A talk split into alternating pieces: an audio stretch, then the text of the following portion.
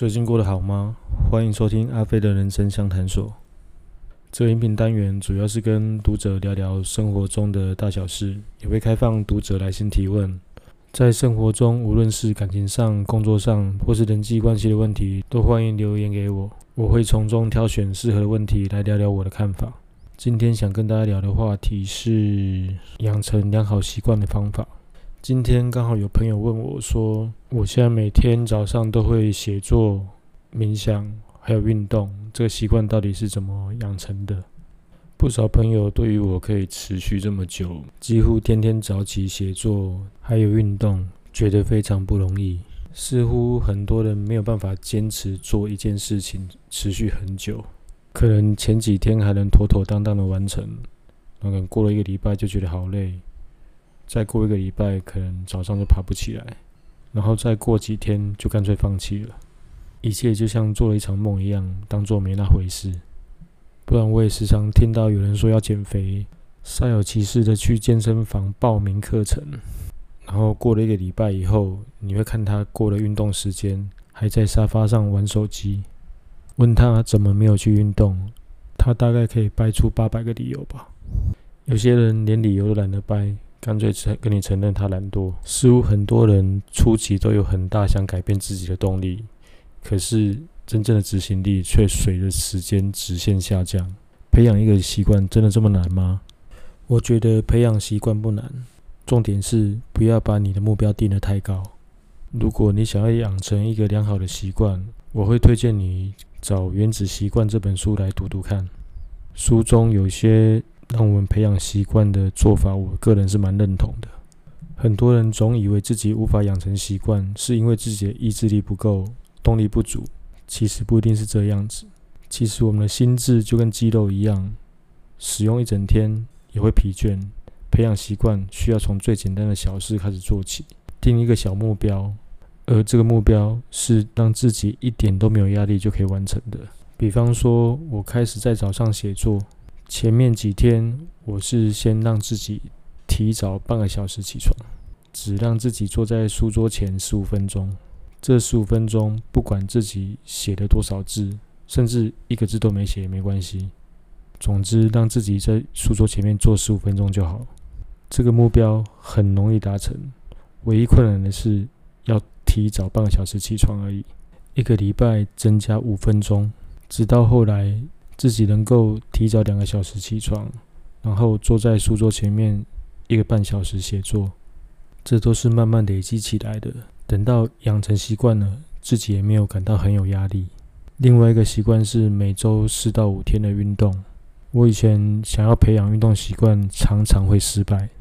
比方说，要每周三天去跑步，每次跑步至少五公里，通常了不起持续一个月就已经很厉害了。总是没有办法培养运动的习惯。后来我决定改变策略，不再逼自己去跑步，因为我发现我会那么容易放弃跑步的原因，很可能是因为跑步这件事情对我来说太无聊了。因为我都是在家里附近的体育场跑步，在体育场那种场地绕着跑道跑，看着同样的风景，做着同样的动作，难怪很容易就倦怠。所以后来我决定放弃跑步。改成在家里用健身 App 来运动。我发现现在有很多不错的健身的 App，有些 App 非常贴心，还会依照每个人的身体状况、运动的习惯来设计不同的课程。而且这些课程通常都不会花太多时间，从五分钟到半个小时不等。因为时间不长，所以你做起来也不会有压力。然后每天有不同的课程，不会一直重复。不容易让你觉得枯燥乏味。我的运动习惯就这样慢慢养成的。因为之前让自己去跑步，给自己定的目标是五公里。其实跑五公里说长不长，说短不短，慢慢跑也是需要个半小时。其实对很少运动人来说，也是有一些门槛。